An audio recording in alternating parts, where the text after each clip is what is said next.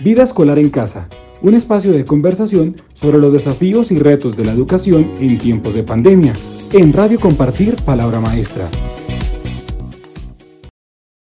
Un cordial saludo para todos, para los que me acompañan en la mesa y los que nos escuchan y, ven. Les damos la bienvenida a este espacio Compartir Debates. Les habla Mary Simpson, directora de Desarrollo y Liderazgo Pedagógico de la Fundación Compartir. Quiero recordarles que pueden ver y escuchar este podcast desde nuestra página www.palabra-maestra.org y desde nuestras redes sociales en Facebook nos encuentran como Palabra Maestra y en Twitter como arroba Palabra Maestra. Nuestro conversatorio de hoy eh, va a girar en torno a la emergencia mundial que nos ha generado el COVID-19 y todos los desafíos que, que se hacen evidentes para la educación con esta emergencia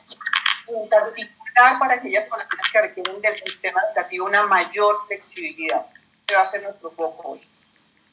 Esta emergencia sin duda mm, nos ha obligado a hacer cambios en nuestro quehacer de la noche a la mañana a todos. En educación, a lugares para convertirse en nuevos ambientes de aprendizaje y convertirse eh, eh, o identificarse como, como, como esos ambientes de aprendizaje a los maestros y a los directivos eh, docentes a replantear su, su, su, quehacer, aprendiendo a recibir los aprendizajes de los estudiantes y a considerar otras didácticas y otras formas de, de comunicarse, a las autoridades eh, nacionales y locales a ajustar muy rápidamente reglamentaciones y aceptar que podemos operar de otras maneras sin grandes estudios, sin grandes pilotajes.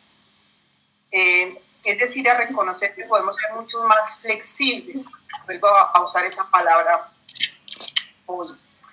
Hoy tenemos presente para hablar de esto a tres invitados que nos permitirán eh, conversar desde tres perspectivas. Una autoridad educativa del nivel nacional, un representante de la sociedad civil dedicado a la investigación de estos temas y un rector de Bogotá que tiene población con necesidades de inclusión. Entonces saludo a, Natalia Martínez Pardo, actualmente la directora general del Instituto Nacional para Sordos. Hola Natalia. Hola Mary, ¿cómo has estado? Muy bien Natalia, gracias. A Hugo Florido, rector del Colegio República de Venezuela, diría que muy ampliamente conocido en estos temas, que van a la localidad de Santa Fe, de Bogotá, finalista del premio Compartir al rector. Hola Hugo, ahora nos contarás un poco más. Buenos días Mary, muchas gracias por la invitación y a Lucas Correa, director de investigaciones del Laboratorio de Derechos Económicos, Sociales y Culturales del TESLAC. TESLAC es la, la, la, sigla. Entonces, un saludo para todos, bienvenidos eh, y bueno, voy a empezar esta, esa conversación con una pregunta para, para Natalia, para que disparemos nuestra conversación. Natalia, cuéntanos cuáles han sido los principales desafíos, retos que el instituto ha enfrentado en este momento y cuáles son las acciones que está desarrollando para abordar esos desafíos? ¿Cómo, enfrentado eso? Bueno, yo segmentaría la respuesta eh, en tres eh, espacios distintos eh, donde nos facilita un poco el trabajo. Lo primero fue el marco institucional eh, como sector educativo con las secretarías de educación, con el Ministerio de Educación y responder de manera muy rápida con estos actores las preguntas macro que empezaban a surgir a mediados de marzo cuando empezaron las medidas de eh, confinamiento y aislamiento preventivo. Eh, ¿Qué hacer, por ejemplo, con el PAE? ¿Qué hacer con el transporte escolar? ¿Qué hacer con el PTA? ¿Cómo llegar con material a las instituciones educativas en la ruralidad y en la ruralidad dispersa? ¿Cómo abordar el tema de la conectividad y llegar a un público mucho más universal, cómo diseñar unos contenidos educativos para televisión o radio que le permitieran a los estudiantes estar informados y a los papás también tener contenidos eh, que compartir con sus hijos. Entonces ahí digamos que responder unas preguntas macro que se abordaban desde las secretarías de educación y que debíamos abordar desde el sector educativo, cómo continuar con los procesos de contratación del personal de apoyo, modelos lingüísticos, intérpretes y demás. El segundo segmento de trabajo fue directamente con las instituciones educativas, con los rectores, con los docentes, con los modelos, intérpretes de lengua de señas y todo el personal que estaba, eh, digamos, en las instituciones educativas. Y ahí había preguntas que continuamos respondiendo y con quienes continuamos trabajando de forma muy cercana relacionados con los ajustes curriculares, qué dejábamos en casa y qué pasábamos para aula. Una vez retomemos el trabajo en aula, cómo asumimos la evaluación cómo generamos capacidades en los docentes, que eh, en este momento también se estaban introduciendo a el mundo de las tecnologías de la información y al trabajo en aula eh, remoto por medios virtuales, eh, cómo fortalecemos también esas capacidades para usar material, el material que proveíamos desde el instituto y usarlo de una manera eficiente que lo pudieran anclar muy bien a ese nuevo currículo que, que estaba flexibilizándose y estaba encontrando nuevas maneras de, de llegar a la casa, eh, cómo manejar el, la nueva aula que nosotros estábamos planteando y es un aula que es virtual, es un aula en la que el profesor está un poco alejado y que los estudiantes entre ellos eh, también están un poco alejados, cosa que no ocurría en los escenarios anteriores, en donde el contacto con los estudiantes sordos es fundamental, cómo eh, fomentar temas de investigación y proyectos en casa eh, y cómo también llegar con material y aprovechar o desligarnos de la dependencia de las tecnologías de la información, porque de antemano sabíamos que el contexto de los estudiantes sordos y oyentes, cualquiera de los dos, el contexto de Colombia como país, pues nos restringe la llegada de información virtual. Hay por lo general un computador en casa que tienen que compartir entre mamá, tres hijos y el papá que también tiene que trabajar. Entonces el acceso a, a, estos, a estas tecnologías y a Internet pues es muy complejo. Abordar muy bien esas preguntas y continuarlas abordando todos los días. Cómo manejar el aula, eh, el aula virtual, cómo estimular la participación en esa aula virtual. Y el tercer segmento que nosotros digamos que trabajamos y continuamos trabajando es el tema de familia y de cómo transformar la casa en ese nuevo escenario como de la microeconomía de la educación, como nosotros eh, lo llamamos en el instituto, cómo transformar la casa en un escenario de aprendizaje. Y aquí no solamente estamos hablando de montar el estudio y poner la silla cómoda y la iluminación, un escenario eh, propicio para el aprendizaje, sino cómo transformar toda la casa en un escenario de aprendizaje que pueda complementar eh, el currículo y no entender el currículo únicamente desde, desde, desde las materias y las competencias tradicionales, sino que en la casa también se puedan manejar cómo manejar competencias ciudadanas en la casa, cómo manejar el trabajo en grupo, la negociación, los debates, la resolución de conflictos, asumir roles, bueno, muchísimas cosas que también se pueden manejar desde la casa, eh, que son relativamente sencillas, incluso arte y otras competencias que uno puede manejar desde casa, eh, y cómo fortalecer ese escenario. Eh, eso, fue, eso, fue, lo primero, digamos, que pensamos desde la casa, pero hay otros temas de la casa que también nos preocupan, nos preocupaban históricamente y nos continúan preocupando. por supuesto, el tema de la conectividad y cómo buscar alternativas que nos independicen un poco de la conectividad y la utilización de tecnologías de la información, cómo buscamos nuevas herramientas y nuevas maneras de llegar a la casa. Eh, como ustedes saben, eh, el material que utilizan las personas sordas no es un material eh, impreso como pueden utilizar las los otros estudiantes, porque el material impreso y el texto impreso llega mucho después del proceso de aprendizaje porque está en la segunda lengua de los estudiantes, que es el español. Eh, no tiene ningún sentido, por ejemplo, que yo como persona oyente me llegue un material en inglés o en francés cuando yo apenas domino el español.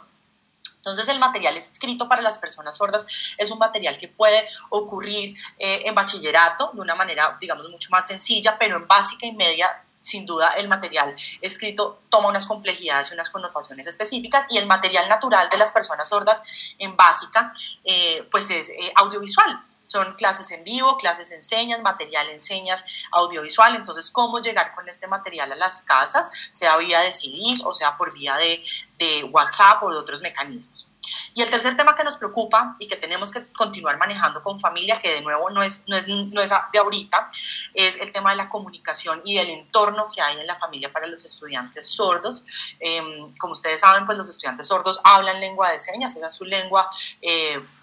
materna y en su casa pues se habla español y no necesariamente eh, padres y madres hablan español, eh, hablan lengua de señas o dominan la lengua de señas y eso genera un quiebre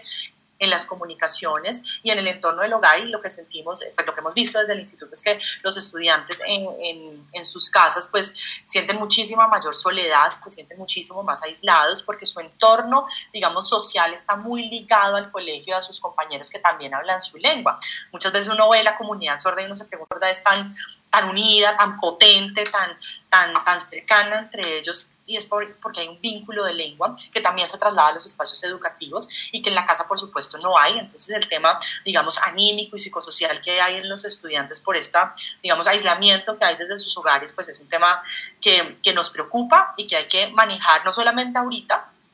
sino continuar fortaleciéndolo a futuro con, con, las escuelas de padres y con el diálogo que hay entre docentes y, y, familias. En esos tres componentes nos hemos centrado, pero ya como para concluir, el instituto ha, digamos, reflexionado y llegado a una serie de conclusiones eh, frente a cómo solucionar ciertos aspectos y, y llegamos como a dos caminos eh, que nos llevan a dos lugares muy distintos. Un camino que nos lleva al pasado, que nos remite de nuevo a la televisión y a la radio. Por supuesto, la radio no, no, no es accesible para personas sordas, pero como instrumentos para llegar a casa. Eh, la televisión pública y la radio son los instrumentos más equitativos y universales que tenemos. Y yo creo que en estos escenarios de, de, crisis eh, vuelven a tomar una relevancia para llegar otra vez eh, a los hogares, no solamente de los estudiantes sordos, sino de todos, y buscar en estos espacios contenidos que sean lo más universales eh, y lo más útiles para todos los tipos de alumnos. Por supuesto, para los estudiantes sordos necesitamos unos ajustes específicos o unos contenidos em, especiales o, o, unos contenidos educativos accesibles para personas sordas, sean con intérprete o enteramente en lengua de señas, que es nuestro escenario ideal, pero buscar llegar a, a, ese escenario del pasado. Y el escenario del futuro es, por supuesto, primero eh, utilizar eh, el WhatsApp. Es una herramienta que estamos encontrando como muy útil, que no depende del computador, entonces el computador lo pueden utilizar eh, la familia y que lo consume tanta red no depende de la conectividad porque pues están en planes de datos y muchos de los papás sí tienen celulares inteligentes. Entonces WhatsApp es una vía. Y la segunda y la tercera son aplicaciones o así aplicaciones web que puedan descargarse de forma gratuita y que no dependan de los datos, o páginas web que sean gratuitas y en eso ya está trabajando el Ministerio, el MINTIC, y están trabajando, digamos, en enlace con INSOL para mirar cómo eh, repuntamos en una o en otra, lo que resulte más fácil eh, y más eficiente para poder llegar con contenidos eh, a las casas. Esas como lo que nos ha forzado este escenario a reflexionar y no anclarnos a las figuras tradicionales que teníamos enmarcadas en, el visor educativo y a la conectividad, sino salirnos de esos escenarios y buscar nuevos espacios para llegar a las casas de forma, digamos que mucho más fácil y mucho más eficiente. Ok, muchas gracias Natalia. Ahora durante hablaremos sobre algunos de estos puntos. Hugo, tú que estás en una, en una institución educativa, ¿Cuáles han sido para ustedes los, retos eh, en esta ¿sí? en esta comunidad en la que particularmente ustedes se encuentran? Cuéntanos, me gustaría que antes un poquito para que los que nos están viendo y, y oyendo puedan entender en dónde estás. Bueno, muchas gracias, Mary. Para contextualizar un poco y ubicar un poco donde se encuentra ubicada la institución educativa de la República Bolivariana de Venezuela. Está ubicada en la localidad Pártides, Pleno Barrio Santa Fe. Eh, es una población con muchas necesidades satisfechas eh, y la institución ¿Por qué no se corta esa tiene un proyecto educativo de atención a la diversidad. Eh, en otros tiempos lo denominamos educación inclusiva, no es que no queramos seguirlo denominando así, porque finalmente está dentro del enfoque de la educación inclusiva, pero queremos asumir que más allá del enfoque poblacional dirigida a la educación a los niños que tienen trayectorias diversas del desarrollo que se llaman niños con condición de discapacidad, pues atendemos una población muy heterogénea que incluye estudiantes de, provenientes de familias de desplazamiento forzado, migrantes venezolanos que vienen a, vivir a la zona y por supuesto pues eh, toda una serie de, digamos, de poblaciones eh, heterogéneas, una población heterogénea que nos hace pensar que la educación debe ser diversa y para la diversidad. En ese sentido hemos enfrentado tres grandes retos. El primero, que era un reto que sabíamos que tenemos ahí, que no le corresponde de manera constitucional al, al sector educación, pero que nos tocó buscar respuestas inmediatas, fue la, la satisfacción de necesidades básicas que tenían nuestras poblaciones. Quiero contarles un poco porque yo creo que todos ustedes a nivel nacional se enteraron de una situación de unas familias que tenían eh, desalojos eh, de unos sitios que se llaman pagar diarios. Esas familias que en el barrio Santa Fe estaban siendo desalojadas, en el barrio San Fernando, San La Favorita, todas son parte integrante de la comunidad de aprendizaje de Venezuela. Eh, aparte de no tener un resguardo, son personas que viven en el diario, pagan a diario su, su habitación donde están, pues no tienen un nicho específico donde instalarse, no tienen, digamos, unos saberes posibles para poder desarrollar plenamente sus condiciones de dignidad y de estancia en un lugar, en un lugar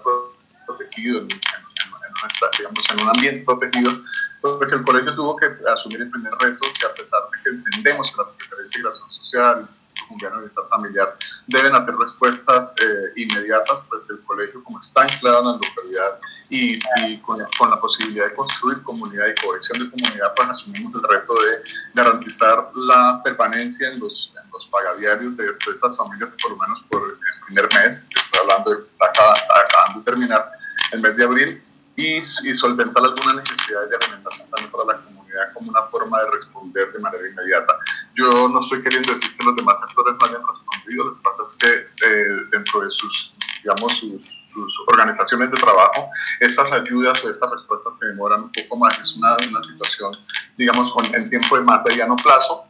mientras que nosotros como escuela podamos responder frente a eso. el segundo reto que asumimos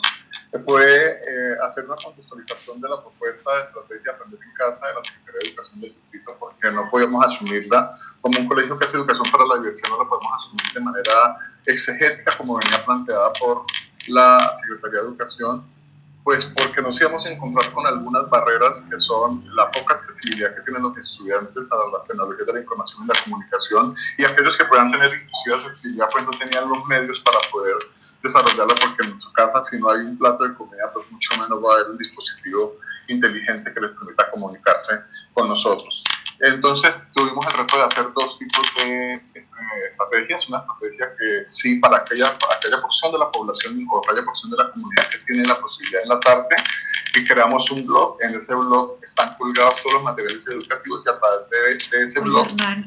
se hacen todas las reglamentaciones a los estudiantes que puedan acceder a eso. Y los que no, el Colegio del Fondo de Servicios Educativos, con una eh, justificación muy clara y una decisión del, del Consejo Directivo de la institución, decidió hacer la impresión de materiales educativos eh, para, que sean llegar, para que sean llevados a su casa aquellos niños que no tienen. Por fortuna para nosotros a nivel georreferencial, la mayor parte de niños que no tienen Hola, acceso viven cerca al colegio y es una posibilidad que se hace convocatoria en el colegio para que los pongan en el colegio y no tener que hacer inversión, que además no nos alcanzaría para hacer la inversión de hacer un envío por correo sí, certificado. Entonces, de, de, alguna manera, pues hemos, hemos cumplido eficientemente con ese, con ese enlace. Pero esas dos estrategias, cualquiera que sea, nos puso en un reto enorme y es en diseñar materiales pedagógicos que tuvieran en cuenta los, las claramente las definiciones de las alternativas de comunicación para los niños, toda vez que aparte de que tenemos niños con trastornos realizados de desarrollo, niños con condición de autismo, dentro del espectro autista, pues tenemos niños migrantes, entonces la, el lenguaje en que, van, que van diseñados los materiales educativos, el lenguaje en que, en que podemos retroalimentar a, a, a nuestros estudiantes, a nuestra comunidad de aprendizaje, debe ser muy específico, debe ser muy cuidadoso de, de reconocer la diversidad de formas de que tenemos en, en, la comunidad de aprendizaje. Por eso, eh, digamos que ese, ese segundo reto, a pesar de que era un reto que ya teníamos impuesto hace más de 20 años, de pensar en la comunicación aumentativa alternativa para nuestros estudiantes, de pensarnos en adaptaciones curriculares suficientes para que todos los estudiantes puedan acceder al conocimiento, pues acá nos incluyó un doble reto y era pensarnos cómo lo vamos a hacer para que esos materiales que llegan sean el enlace entre el profesor y el estudiante, porque ya no los tenemos cerca, ya no, ya no podemos garantizar que, que la explicación sea mucho más, más, más específica, ya no podemos garantizar que el acompañamiento sea uno a uno como lo estamos, como lo estamos desarrollando en, el colegio con todas las necesidades, en un principio de equidad de, de acompañar más a quien más lo necesitan. El aprendizaje cooperativo es otra cosa que nos ha, nos ha ayudado a pensarnos de otra manera porque en el colegio utilizamos un enfoque de aprendizaje cooperativo en donde los pares eh, se, se, juntan en, en, equipos de trabajo para poder generar eh, estrategias de conocimiento activas y acá nos tocó buscar las formas de hacer enlaces entre esos que venían desarrollando tipos de trabajo cooperativo y ha sido una, digamos, un, un, evento muy especial para nosotros porque creíamos que no lo íbamos a lograr a nivel de esta, digamos, de, esta virtualidad, de esta no presencialidad. Hemos hecho algunos logros bien importantes sobre eso. Y sobre todo porque se ha activado mucho el aprendizaje cooperativo y el establecimiento de redes de docentes como profesionales. Ya los docentes no, digamos que una, uno, uno de, las, de, las, de las ganancias hemos tenido, una de las lecciones aprendidas que hemos tenido en esta, en esta, en esta situación de cuarentena es la siguiente, los profesores ya no se quejan de que no tienen tiempo para reunirse, para discutir, para debatir, porque estamos todos juntos enlazados. El profesor ya no me dice, es que yo no puedo reflexionar porque no encuentro las maneras para desarrollar flexibilizaciones curriculares frente al aprendizaje o inclusive flexibilizaciones en las formas de evaluar los aprendizajes de mis estudiantes a través de una guía de trabajo.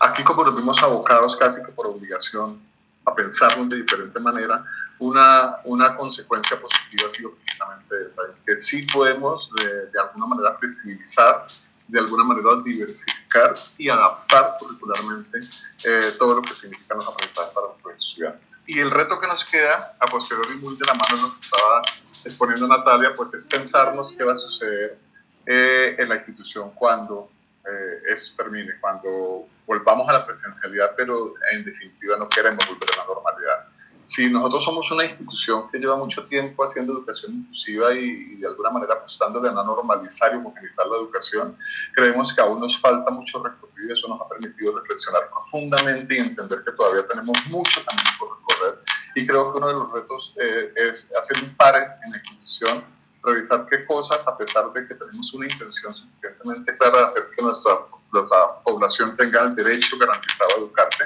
qué cosas estamos haciendo de manera adecuada para fortalecer ese proceso curricular.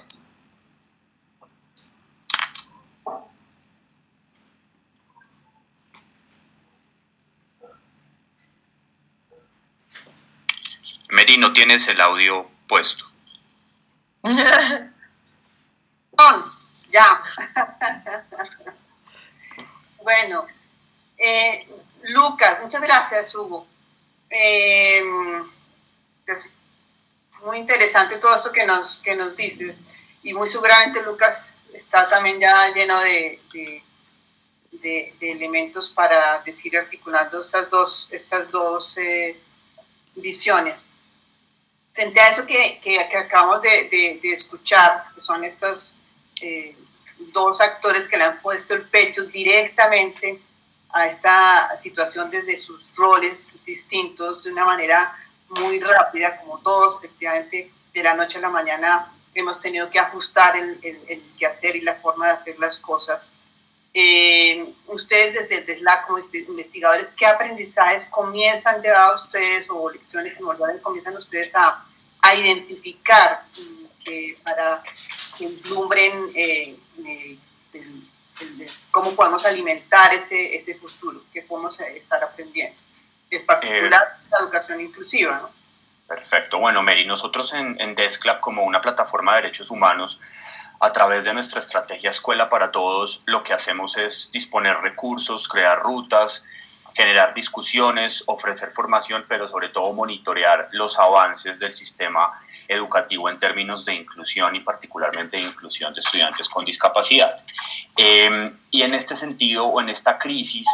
eh, tenemos varias, varios aprendizajes que, que, valdría la pena compartir en, esta, en este espacio. La primera es, eh, cuando nos enfrentamos a la crisis, muchas organizaciones representativas, organizaciones de derechos humanos y familias de personas con discapacidad eh, creen que la crisis va a resolver los problemas estructurales de la educación. Y nosotros quisiéramos decir que sí, pensar que sí, pero lastimosamente pensamos que la respuesta es no.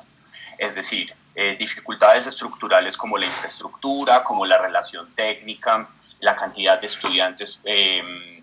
por salón de clase, la baja motivación de los docentes, distintas situaciones y cuando hablamos de personas con discapacidad, las dificultades de inclusión, la, rigidez del sistema, la carencia de los apoyos, difícilmente se van a resolver en los momentos de crisis porque como muy bien nos lo contaba Natalia, las entidades, las autoridades educativas, tanto del, del nivel nacional y como lo contaba Hugo, las autoridades educativas del nivel local y los rectores, pues están abocados a resolver las necesidades inmediatas que van desde la alimentación el alojamiento, como nos los contaba Hugo, hasta innovar de manera rápida en distintos mecanismos. Entonces, eh, nosotros y yo personalmente considero que mezclar la crisis con todos los problemas estructurales de la educación lleva a pocos aprendizajes viables. Ahora, nosotros tenemos la enorme fortuna de no estar en el día a día de la gestión escolar y eso nos permite tomando un poco de distancia y la distancia que nos, que nos da la,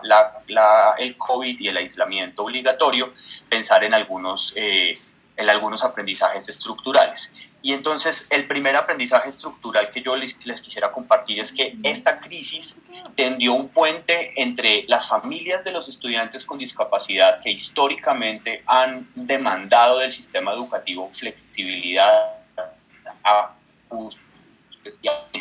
con las familias que no enfrentan estas necesidades y que por tanto se creían blindadas de esta situación. Entonces a mí me encanta una, una frase eh, que es que esta crisis nos enseña que todo lo que es sólido se desvanece en el aire, todo esto que considerábamos inamovible, eh, estricto, necesario, fundamental, eh, pues nada, se desvaneció en el aire y nos, nos obligó a pensarlo de otra manera. Y lo más importante es que esta crisis tiende un puente. ¿Por qué? Porque le hace ver a la familia que no tiene un estudiante con discapacidad y que no tiene estas altas demandas, es decir, un estudiante que se adapta fácil y rápidamente a lo que esa escuela rígida ofrece, la, pone en la posición de exigir flexibilidad, exigir eh, tener dificultades de acceso a la información, dificultades de conectividad, dificultades para cumplir, es decir, las dificultades cotidianas que enfrentan los estudiantes con discapacidad y las familias con discapacidad. Al tender ese puente, las necesidades de flexibilización dejaron de ser un ajuste específico y especial para las personas con discapacidad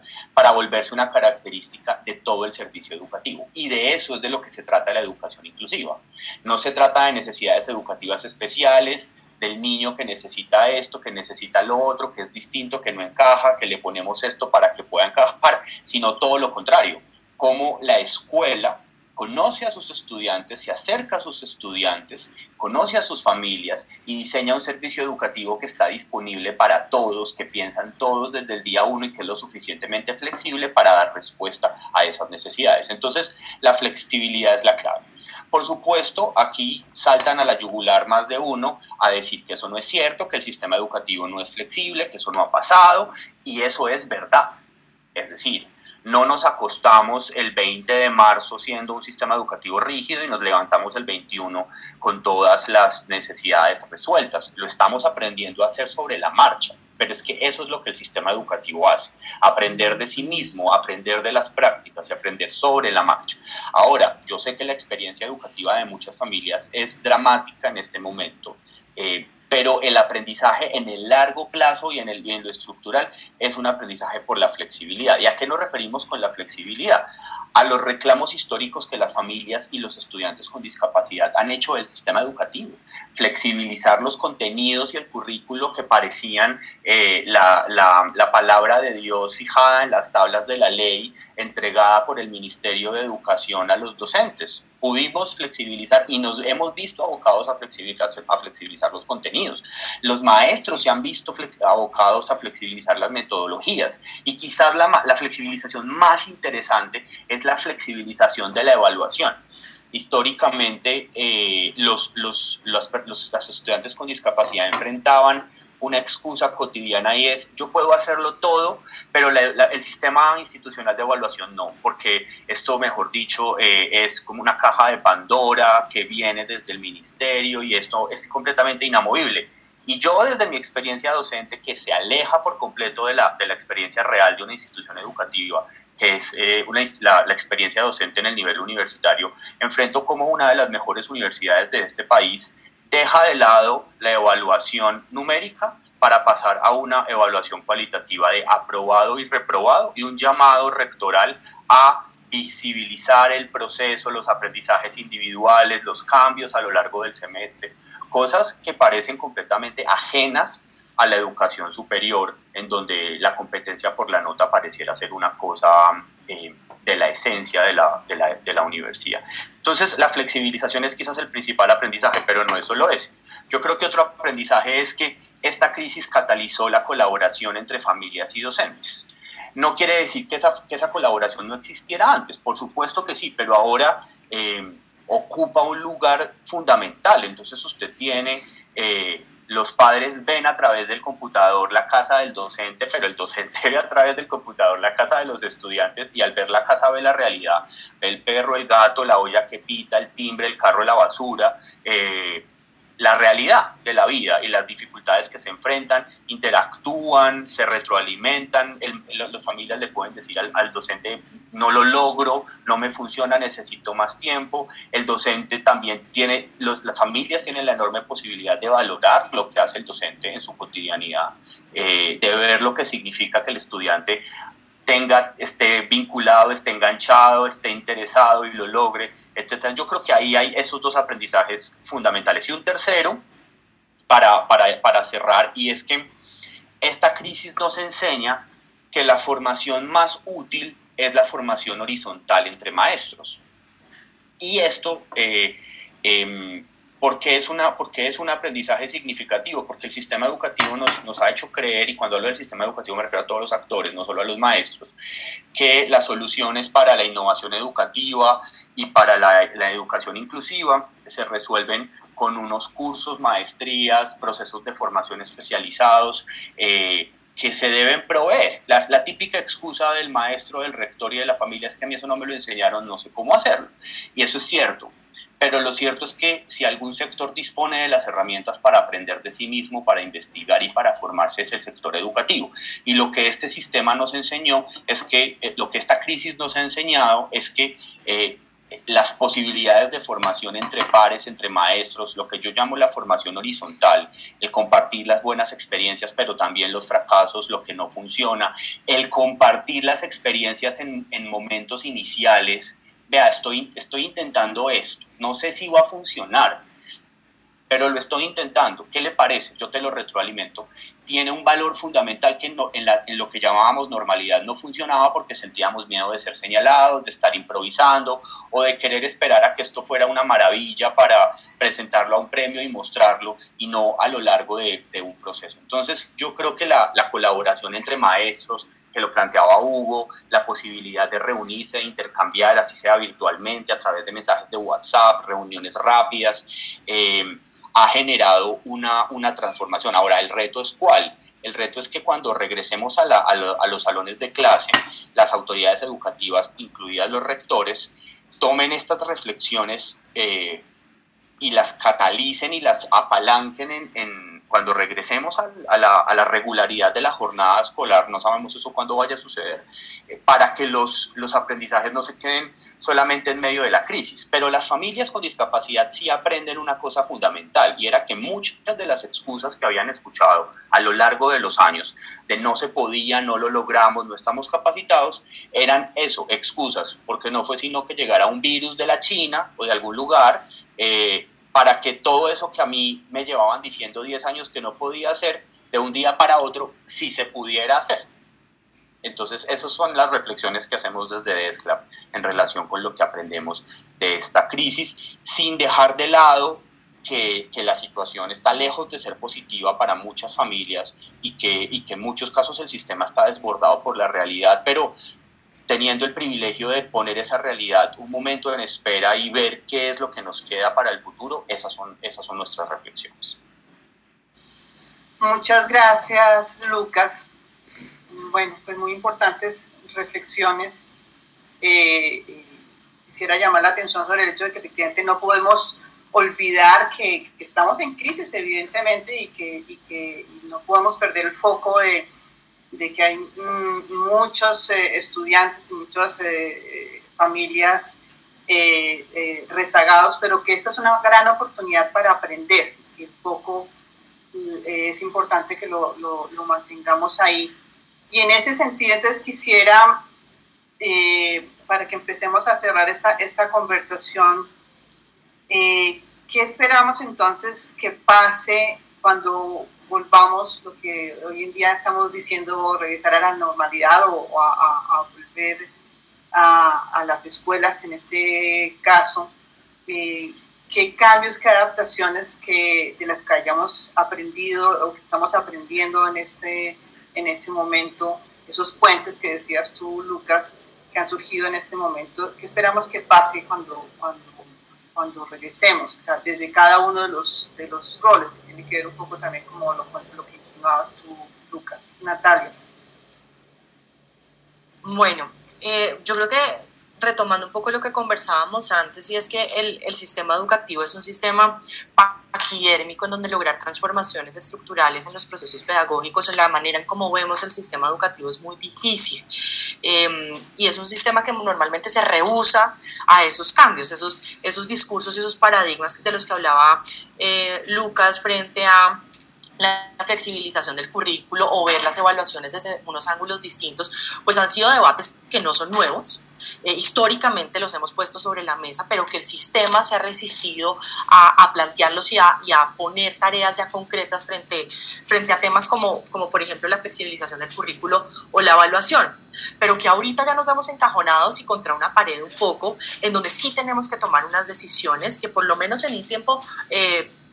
eh, corto eh, nos obligan a, a, pensarlos. Y yo creo que lo primero es no desaprovechar esa sacudida que nos obliga a esta crisis y decir, sí se puede, sí se puede flexibilizar el currículo, sí se puede pensar la evaluación, pero además sí podemos salirnos de nuestros usos y costumbres. Yo les pongo eh, ejemplos de lo cotidiano o de lo cotidiano que nosotros vivimos en el instituto. El instituto lleva implementando plataformas como eh, Insor Educativo en unos usos y en unas maneras eh, que vienen desde hace unos 10 años, pero esta crisis nos obliga a pensar el Insor Educativo como una herramienta que se tiene que replantear a futuro. Y eso es una decisión de la cual no nos podemos retraer. Eh, entonces yo creo que eh, el llamado tanto a las entidades públicas como a las instituciones educativas y también a las familias es identificar muy bien cuáles son esos inamovibles, cuáles son esos pasos sobre los que no podemos renunciar en el futuro. Tener claros cuáles son, porque ahorita son muchas decisiones sobre las que estamos innovando. innovando. Ahorita es una, una, una sopa eh, infinita de cosas que nos hemos obligado a transformar. Pero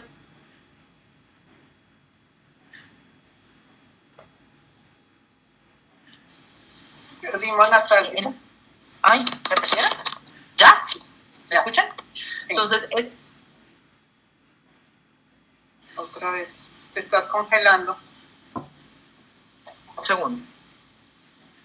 No, ya estoy, ya estoy conectada a red. Em, ¿Cuáles son esas, cuáles fueron esos pasos que son em, importantes sobre los cuales no podemos renunciar o sobre los cuales no podemos eh, volver, pero eso cambia para cada una de las entidades y cambia para cada uno de los actores. Eh, no es la misma receta, no, son los mismos cambios en la receta que son iguales a nivel eh, ministerial o a nivel sectorial, que son los mismos para el instituto o que son los mismos para las, las, las instituciones educativas. Y yo creo que frente ya al, al, a los temas que nos abordan, que están relacionados con el tema eh, de inclusión, yo creo que es eh, pensarse y volver a pensarse y seguir pensando en los aprendizajes constantes que podemos generar eh, a partir de esta, de esta pandemia. no podemos volver a los momentos en los que digamos, en los que no generábamos aprendizajes como en toda la comunidad educativa. Yo creo que eh, esto tiene que llevar a fortalecer la comunidad educativa, el diálogo con los padres, y no solamente es el diálogo bilateral con los padres entre, entre los docentes, entre los modelos lingüísticos, entre los intérpretes de lengua de señas, en diálogo bilateral con los papás de los, de los sordos, sino realmente formar una comunidad educativa en la que todos podamos sacar conclusiones. Eh, de, esta, de este periodo. Yo creo que habla conclusiones en las que se encuentran los padres de los estudiantes oyentes con los estudiantes sordos porque hay muchos elementos que tienen en común y eso se tiene que capitalizar. Tenemos que capitalizar esos aprendizajes para fortalecer las comunidades eh, educativas. Y finalmente, fuera de las comunidades educativas, como país, tenemos que pensar en cómo realmente universalizamos las tecnologías de la información y realmente eh, fortalecemos los procesos de conectividad. Em, esto ya, ya nos pone en evidencia que eh, establecer conexiones no, es, no, no va en un segundo plano o no es distinto a fortalecer las vías terciarias, las vías secundarias y las vías primarias. Es tan importante como eh, el fortalecimiento de la infraestructura del país. Eso hace parte de la infraestructura del país eh, y no podemos seguir pensando que em, eh, esto no es un derecho. Entonces yo creo que esto no podemos pensarlo desde, desde el sector privado, esto no podemos seguir pensándolo desde em, desde los proveedores y de los operadores, hay que salir de, ese, de esos escenarios y pensar eh, la conectividad como un servicio público que se tiene que universalizar. Es un medio para la educación, no solamente educación básica y media, sino un medio para la educación superior. Es un medio que soluciona los problemas de accesibilidad y de la ruralidad dispersa y de llegar a la ruralidad dispersa. Estos debates están ahorita en el Ministerio de Educación de cómo llegar y solucionar el problema de la ruralidad dispersa y cómo solucionar el tema de... Em, de, de, los estudiantes que se tienen que quedar a dormir, ¿Cómo solucionar estos problemas? Pues una forma es realmente universalizar y hacer equitativa eh, la conectividad y yo creo que eso como país lo tenemos que pensar a nivel de infraestructura de país y no solamente a nivel de sector privado y de cómo llegamos mágicamente a los territorios.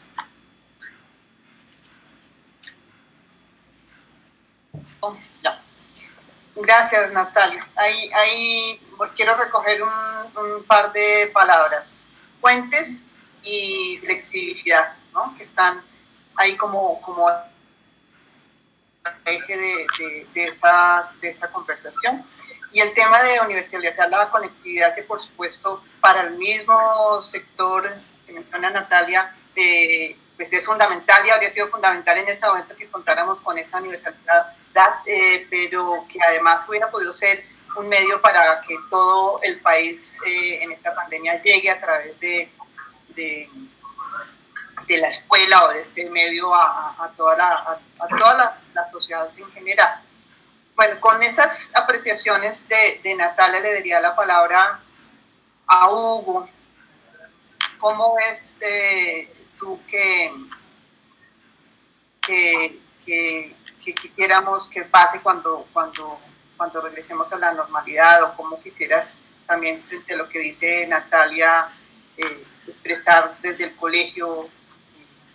qué pasará y qué esperarías que pase y qué necesitamos hacer para que eso pase. Bueno, yo soy muy en la línea de lo que propone Natalia. Creo que es una gran oportunidad para no considerar que eh, en la salida de esta crisis es una cuestión coyuntural, sino al contrario, es una gran oportunidad para que los rectores, ya hay alguna invitación a todos mis colegas rectores nacional y local, para que tengan la oportunidad de, de hacer un pare en un par,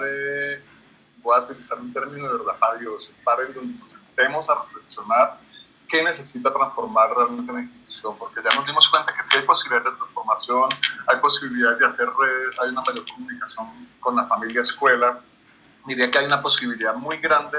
de constituir comunidades de aprendizaje. Pero eso no se logra volviendo a la normalidad, volviendo a las clases, a la estructuración del currículo de manera como lo teníamos antes, inclusive a la organización institucional de la manera como la teníamos antes, en términos de periodos académicos, en términos de horas de clase, en términos de que un profesor se dirige a un salón de clases a hacer determinada cosa porque hace parte de su necesidad, sino sentarnos a reflexionar cómo hacemos transformación en las prácticas educativas muy bien hechas. Y eso depende mucho de tres elementos básicos que creo que son importantes desarrollar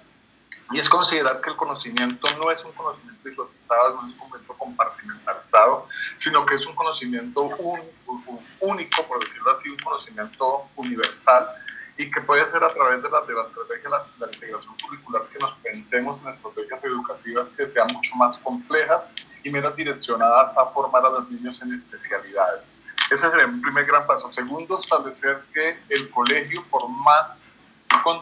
perdón, por más carencias que tenga y por más, digamos, una, una infraestructura precaria que tenga, siempre al interior del, de los colegios, entre esos los docentes, hay muchísimas mediaciones que pueden ser usadas y pueden ser activadas. Mediación hace referencia a los puentes que se tejen entre el aprendizaje del estudiante, las posibilidades de aprendizaje del estudiante, las, las capacidades que tienen para aprender, pero las oportunidades que tiene que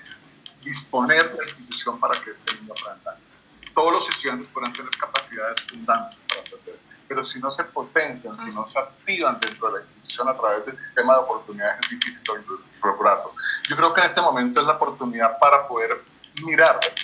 hacia dentro de la institución y reconocer cuáles son todas esas mediaciones que nos permiten hacer ajustes razonables para todos para que la educación tenga una Natalia calidad. Y por último, creo que eh, voy, a asumir una, digamos, llamar y una, una, de las propuestas que hace Lucas, que me parece formidable. No, yo, yo soy otro de los que no desprecio los niveles de formación postgradual de los docentes. Tampoco estoy de acuerdo, a pesar de que no desprecio la formación postgradual, eh, no estoy de acuerdo en que las personas se formen en especialidades como eh, educación inclusiva, educación especial para poder atender las necesidades básicas y fundamentales de aprendizaje de todos los estudiantes. creo mucho más en lo que Lucas propone y se llama la formación in situ, yo la denomino así, una formación que esté atravesada por el debate constante, por la sistematización de la experiencia, compartir saberes al interior de la institución, pero también con otras instituciones aledañas o inclusive con otras instituciones que están por fuera del orden local donde lo tenemos, creo que es una gran oportunidad para reconocer que los profesores tenemos los saberes fundamentales y que nos hace falta es algo que escuché en una, en una intervención de Gerardo Seifa y de Ignacio Calderón hace unos tres días, que falta es voluntad para poder compartir esos saberes y ponerme y disponerme para hacer cosas nuevas a partir de esos saberes. A veces nosotros desconocemos lo que sabemos, desconocemos lo que tenemos interiormente con las capacidades para desarrollar una enseñabilidad de calidad, porque estamos en una zona de confort que nos permite decir, pues como yo lo he hecho siempre de esa manera y me ha funcionado, se supone que ha funcionado, pero no funciona, pues de alguna manera puedo seguirlo repitiendo y practicando y va a seguir, va a seguir sucediendo de la misma manera. Creo que es la oportunidad grande para que los docentes en el nivel gremial, en el nivel eh, profesional, en el nivel, digamos, de, de, comunidad de aprendizaje, entendamos que la formación a partir de la experiencia es mucho más valiosa que cualquier otra formación y colocar esos, esos alcances, esos avances en la formación profesional in situ al servicio de los principales beneficiarios que son los estudiantes. Gracias, Hugo. Mm, Lucas, mm, pues creo que está claro, pues como de manera sintética, cuáles son esas, esas, ah, esas cosas que quisiéramos que pasen una vez. Eh, hagamos tránsito a, una nueva etapa, no lo llamamos volver a lo mismo, sino, sino un, paso más en, este, en la vida, y en este particular en la vida escolar. Mm, pero ustedes, ¿qué limitantes creen que hay? Eh, si es que ya observan, para lograr eh, eso, de tal manera que podamos aportar algunas ideas de pronto para una conversación a futuro también eh, sobre eh, dónde tenemos que poner palancas para resolver esas limitantes que hay para, para lograr estos cambios. Bueno, em, Mary, em, en relación con, con la, pregunta por las palancas es, es la pregunta que se ha hecho el mundo desde las discusiones de, May, de en, en, el Reino Unido y en la UNESCO, y es que es eso que cataliza el cambio. Yo creo que esta crisis es una palanca eh, que, que, al mover un punto o al, o al forzar algo, eh, cataliza o, lleva a otras, a otras, a otras, a otras transformaciones. Yo, yo creo entonces que esta crisis es una palanca de cambio. Em, lo que pasa es que es una palanca de cambio muy compleja, em, pero es una palanca de cambio en el sistema educativo porque llevó a los docentes, y esta sería mi reflexión con la que yo quisiera cerrar, a tratar, intentar, transformar, em, probar, a equivocarse, pero a, acertar. Y al llevarlos a esto, a probar cosas nuevas, a ser flexibles, a intentar nuevas metodologías, a priorizar contenidos, a evaluar de distintas maneras, a, poner al estudiante en el centro, los llevó a una práctica eh, distinta, que puede ser más o menos incluyente o inclusiva. Yo creo entonces que si uno tuviera que acompañar esta, esta, esta, esta transformación que estamos viviendo, esta situación en la que estamos en una oportunidad de, de cambio y de transformación, sería a que el sistema educativo lo que tiene que hacer después es a tener unas estrategias de distintos niveles y de distintas complejidades para hacer visible y fomentar un poco esto ata con lo que el Hugo acaba de decir, una práctica pedagógica que sea reflexiva, crítica y transformadora, ¿verdad? Em, es decir, yo tuve que vivir esta situación en donde me, me abocado a esto, probablemente sin mucha o, o, con ninguna planificación, pero entonces en la medida en que este aislamiento obligatorio probablemente no termine a la vuelta de dos semanas, sino que se extienda y, seguramente las clases eh, y la jornada escolar no se va a normalizar o a regularizar por lo menos hasta agosto, si es que así se, si es que así se logra, eh, o, o, quizás en un escenario en diciembre. Eh, va a llegar un momento en donde vamos a pasar de la etapa crítica de la crisis, que son las primeras semanas, eh, en donde el computador falla, no funciona, descubro quiénes son los estudiantes que tienen dificultades de conectividad y demás, y luego la, la, situación crítica se vuelve la normalidad y se vuelve la cotidianidad a lo largo de distintas semanas, y es ahí, y luego cuando regresemos al salón de clase, en donde tenemos que encontrar las estrategias para para hacer una práctica pedagógica que sea reflexiva y que sea crítica. ¿Qué, ¿A qué voy con que sea reflexiva? Que los maestros encuentren en el espacio la necesidad, eh, la obligación de reflexionar sobre lo que hicieron a lo largo de este, de este, de este tiempo, que sean críticos, críticos constructivos, es decir, qué funcionó, qué no funcionó, pero al mismo tiempo sea transformadora. Y es, ¿qué, qué es eso? Que yo hice y logré o logramos a lo largo de esta, de esta, de esta crisis que, puede, que se puede continuar haciendo. Y entonces yo aquí hago un símil y con esto termino con la vida corporativa real, es decir, eh, vivimos en, una, en unos entornos laborales en donde hay que estar presente, hay que estar sentado, las reuniones tienen que, estar, tienen que ser presenciales, los eventos tienen que ser presenciales, y entonces nos vimos abocados al teletrabajo, a mecanismos de comunicación más flexibles, a no vernos abocados a utilizar nuestro tiempo en el transporte público y demás. La pregunta, que es la misma que se tiene que hacer el sector educativo, es cómo vamos a hacer que esas transformaciones positivas permanezcan en el tiempo si aquí descubrimos que no teníamos que estar sentados en la misma mesa para poder colaborar, eh, saber que podíamos hacer actividades remotas, asincrónicas y demás, pues que esas cosas queden, ¿verdad? Y, ese es quizás el reto y el principal riesgo, porque lo más probable es que esto que logramos en esta crisis no quede, y al regresar a la normalidad sigamos haciendo las mismas cosas de la misma manera, tratando de olvidar este momento trágico, pero entonces es cómo poder, cómo poder transformar. Y esas transformaciones suceden en todos los niveles, suceden en el salón de clase, entre pares, con el rector, en la comunidad educativa, suceden en la Secretaría de Educación, en el Ministerio, en los distintos niveles, esa es la pregunta que nos, que nos tenemos que, que hacer. Gracias, Lucas, y, y, gracias también a Natalia y, y, y a Hugo. Quisiera eh, cerrar diciendo, pues de, recogiendo de lo que les he escuchado a ustedes, que esto lo que ha hecho es acelerar eh, todos esos cambios